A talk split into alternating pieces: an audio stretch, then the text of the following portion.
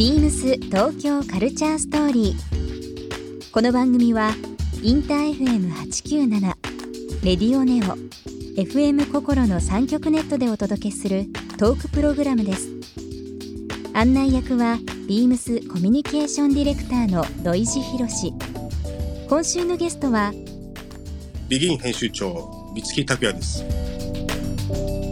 雑誌ビギン編集長の三月拓也さんビームス公式サイトではビギンとビームスのコラボ連載三月のやみつきを担当数あるビームスの商品から三月さんが実際に着て見て触って効能あるものだけをピックアップしていますそんな三月さんにビギンを作る上でのこだわりやご自身が今気になっているアイテムなどさまざまなお話を伺います Beams.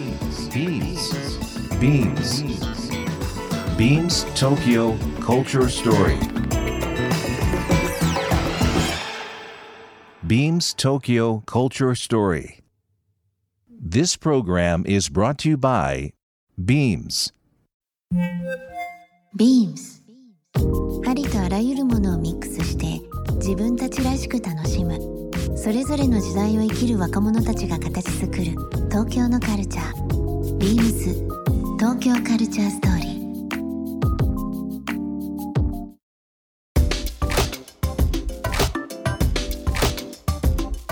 三月さんといえばですね、はい。編集長としても非常にあの幅広い知識とですねその人柄という部分で、えーもう皆さんに愛されキャラですけどもう一つスポーツ大好きですよね。特に野球野球ね。うん。土井さんも好きじゃないですか野球。野球大好きですね、まあ、今年はねちょっといろんな形であの開幕が遅れたりだとかっていうこともありますしね。なかなかあの見る機会が今少なくなってはきてい。ますけども、三月さんちょっと事前にアンケートを取らせていただく中でえかっこいい男の方はどなたでしょうっていう僕のちょっと質問に対して、はい。えー、扇明監督元オリックスブルーウェーブの監督で、えー有名ですけども、近鉄の監督でもありましたからね。かっこいいですよね。扇明さんどういう方でした？いやもうあの実勢に任せてる方ですよね。うん。もう数多くのメジャーリーガーを生みましたしね。まあ、一番有名なのはイチローさんですよね。そうですね。うん。野茂もそうですよね。野茂さんもそうですね。野茂さんも明治したということですよね。吉井吉井さん言ってますよね田口言ってますよね、言ってますね。えーほとんど扇さんの教え子じゃないかなと。でも本当にあのスポーツ選手って実体験もそうですし監督になられてからのその人間力みたいなところで例えば今扇えー明監督の話もしましたけど例えば野村さんとかそうですよね。亡くなりましたけどもね。うん。亡くなられましたけどね、はい。まあ、いろんなその名称がですね名言を残したりだとかその生き方人としてみたいなところとか、うん。もう各メディアに出られてると思いますけどやっぱこの扇明さんも非常に素敵。僕はもう大好きな方なんであれなんですけど、ね。はいはい。どうい僕が一番ねすごいなと思ったのが、あの自分が守れないから門限なしっていう。おう。なるほど。だから近鉄バファローズ門限なかったらしいんですよ、各選手にね。え遠征の時は、ええええその理由は自分が守れないからっていう話で。でも裏を返せばうん。みんなを信用してるぞと。信頼してるぞと。うん。俺は縛らないけどもと。うん。だけどけあの選手の起用とかそういう部分がすごいドライらしいんですよね。うん。なるほどね。すぐあの結果が出なかったら帰るし。うん。っていうね、まあ、そういう方だったっていうね。なそういうなんか懐の深さ深さというか男らしさというかね、まあ、そういう部分がこう監督に、まあ、一応ね僕も編集長で監督なんで、うん。まあ、かっこいいなと思いながらね。なるほど。こういう男になりたいなと。でもその組織ですとか、まあ、会社ももちろんそうですし、い、ろんなチームうん皆さんとこの社会の中でいろいろ体験されてると思いますけどもはい。非常に難しいのがですねやっぱりこう人望という部分も必要でもあるしでも時にはドライにいろんなものを変えていかないといけないとその優しさとですね、まあ本当にその表裏的な部分でその反対側にある、まあ、いろんなこう判断をしないといけないとかやっぱりそういうのってこういった方々の言葉とか体験とかからやっぱり学ぶ部分って多くありますよね。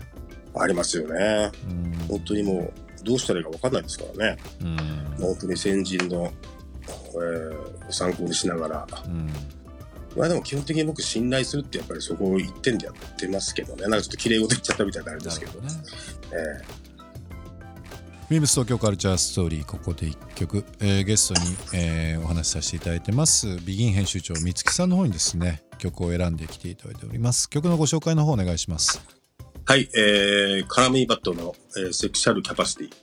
えー、80年代後半から90年代にかけてよーく聴いていた曲です。ちょうど最新号が、えー出てるタイミングだと思いますね。ビギンの、えー次8月号になりますかね。三月さんこの8月号。の特集ってどういったものになってるんですか？8月号はですね、えー、グッドプライスですね。グッドプライス。グッドプライスは偉大だというですね、うん、タイトルになってます。うん、あの、うちがずっとやってた安くていいもの特集っていうですね、はい。あの人気企画があったんですけど楽しみにしてますよこれ。うんそれの2020版ですね。なるほど。ええ。僕ちょっと今手元にないので、なんでちょっとぜひ書店コンビニで読んでみたいと思います。あとあの、セレクトショップ、えービームスははじめですね、EC の方の徹底攻略っていうですね、はいええ、そういう特集もあの紙で組んでますので、オンライン需要非常に増えましたしね。増えてます最からね。近だとオンラインでしか売らないものあの販売してないものもやっぱりあるんでありますもんねちゃんとそ実はね。の辺のええ。店頭、店舗との住み分けっていうのもしてますので、はい。ぜひチェックしていただきたいですね、はい。えー今週ゲストにおこし、えーお話しさせていただいてます雑誌ビギの編集長三月さんですが三月さん、なんか僕ははいあのー事前にですね、えーちょっと三月さんにアンケート取らせていただいてる中ではい。三月さんの座右の銘が面白いなと思っていてはい。厨房マインド厨房マインド。はい。はいこの言葉の意味を教えてください中二の時のような若々感ですね。中中学生の厨房の厨厨房ですねそうです。はそうです。い、いつまでもその時を感じていたいですか、そうです。もう何事にも若々感を持ってですね、うんピーターパンのような。僕の、ね、周りもそうですけどもうええ40超えても50超えてもそうですけどやっぱりね少年ですよ。少年が大人になってますよそのまま。やっぱりこうプラモデルとかねジオラマとかそういうの好きだった人が、まあ、実際車にこだわりバイクにこだわりじゃないですけどマインドは一緒ですよね確かにね。そうですね。うんなんか意識してなくてもなんか大人っぽくならなきゃいけないことって多いじゃないですか。うんうん。むしろそっちの方が多くて。うん。ななんでこう、中学生のような無垢な気持ちでね、なるほどね。いろんなものに向かっていきたいなと。うん。いうふうに思いながら、えー大人として生きてます。そんなずっと思春期な頃が続く編集長ですけども、座右の銘い。ただきました。中度あ厨房マインドですね思春期編集長いいですね。思春期編集長。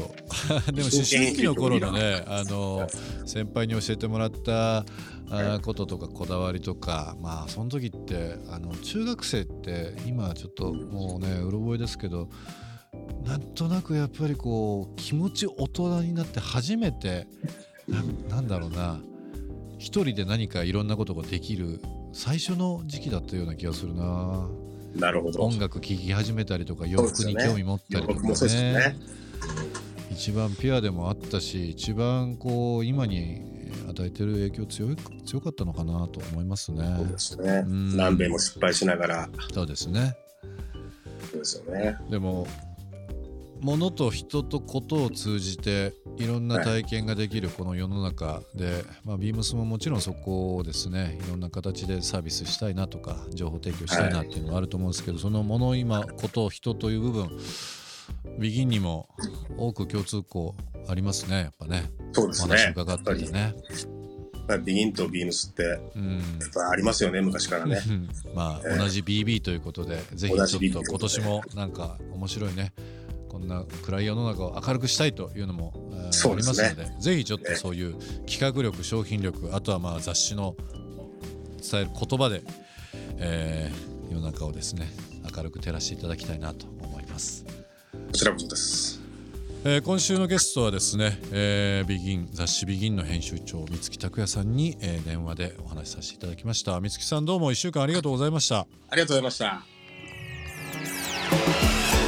ビームス東京カルチャーストーリーゲストにもプレゼントしました。番組ステッカーをリスナー1名様にもプレゼント。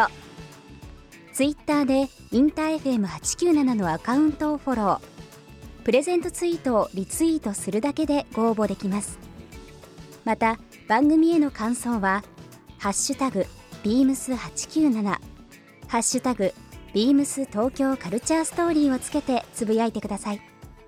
もう一度お聞きになりたい方はラジコラジオクラウドでチェックできますビームス東京カルチャーストーリー来週もお楽しみに